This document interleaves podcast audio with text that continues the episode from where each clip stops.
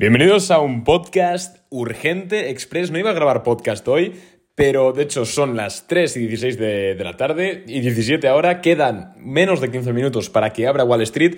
Y nada, simplemente quería hacer un episodio muy rápido, muy claro, muy directo, hablando sobre la gran noticia que acaba de suceder ahora mismo.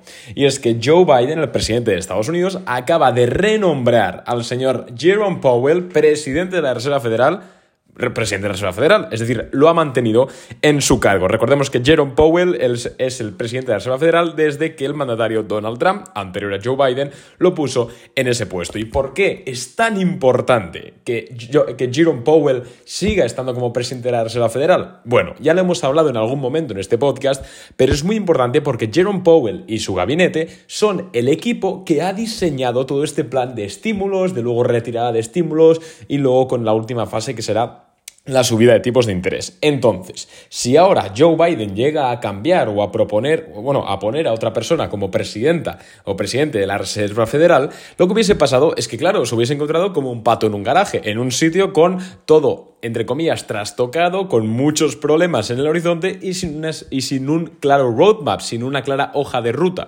Entonces, quizás eso hubiese potencialmente eh, llevado a este, nuevo, a este hipotético nuevo presidente de la Reserva Federal em, a, a una toma de decisiones incorrecta o ineficiente. Entonces, desde Boring Capital, desde aquí, celebramos la la, reelección de Jerome Powell como presidente de la Reserva Federal y no hay más que irse a ver eh, sobre todo índices como el Nasdaq, los futuros del Nasdaq súper verdes, fijaos NIO 4% arriba, Facebook un 1% arriba, Lenar un 1% arriba, Delta un 1%, eh, ¿qué más tenemos por aquí? Apple 0,67%, bueno, ha pegado un rebote el mercado con esta noticia y no es para menos, porque así Jerome Powell va a seguir con lo que nosotros ya sabíamos, que es que básicamente vamos a estar ahora con una retirada de estímulos, con el llamado tapering, y luego alrededor de la mitad del año 2022 vamos a comenzar con la subida de tipos de interés. Así que Feliz noticia, estamos bastante contentos. Esto no significa que hoy, que la sesión de hoy vaya a cerrar en verde.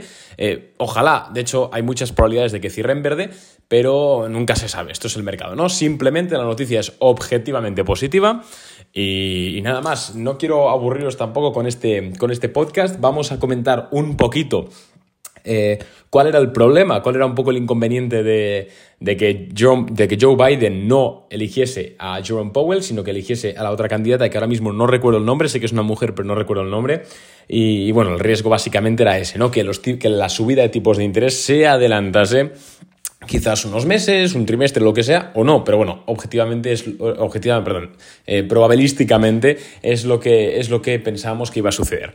Entonces, no ha sido así, muy agradecidos con Joe Biden, que la verdad es que tampoco era muy, no era una era poco probable que no sucediese, ya que, joder, eh, no vas a no nombrar, a no reelegir, perdón, al presidente de la Reserva Federal, al tío, al artífice de todo este circo monetario actual, ¿no? Entonces, bueno, yo creo que Joe Biden ha tomado la decisión, la decisión correcta y vamos a ver qué tal se desarrollan los mercados. Eso sí, ya que, bueno, quedan unos 10 minutos para que abra el mercado y no quiero cerrar este episodio en, en 3 minutos, simplemente voy a hablar un poquito sobre los sectores que van a estar al alza por esta decisión, que ya os lo digo, que son las small caps, el Russell 2000 y el Nasdaq. ¿Por qué? Porque son las empresas las cuales eh, de crecimiento y que emplean deuda. Al emplear deuda, ya sabemos, hemos hablado muchas veces, de que la deuda no es gratis, sino que hay que pagarla con un interés. Entonces, si Jerome Powell mantiene o entre comillas retrasa la, subida de tipos de interés respecto a lo que hubiese hecho la hipotética sucesora, no sé si se me entiende, entonces pues estas empresas que han visto que sus valoraciones son un poquito más estiradas, pues obtienen oxígeno y, pues se van para arriba, que es, lo que, es lo que está sucediendo.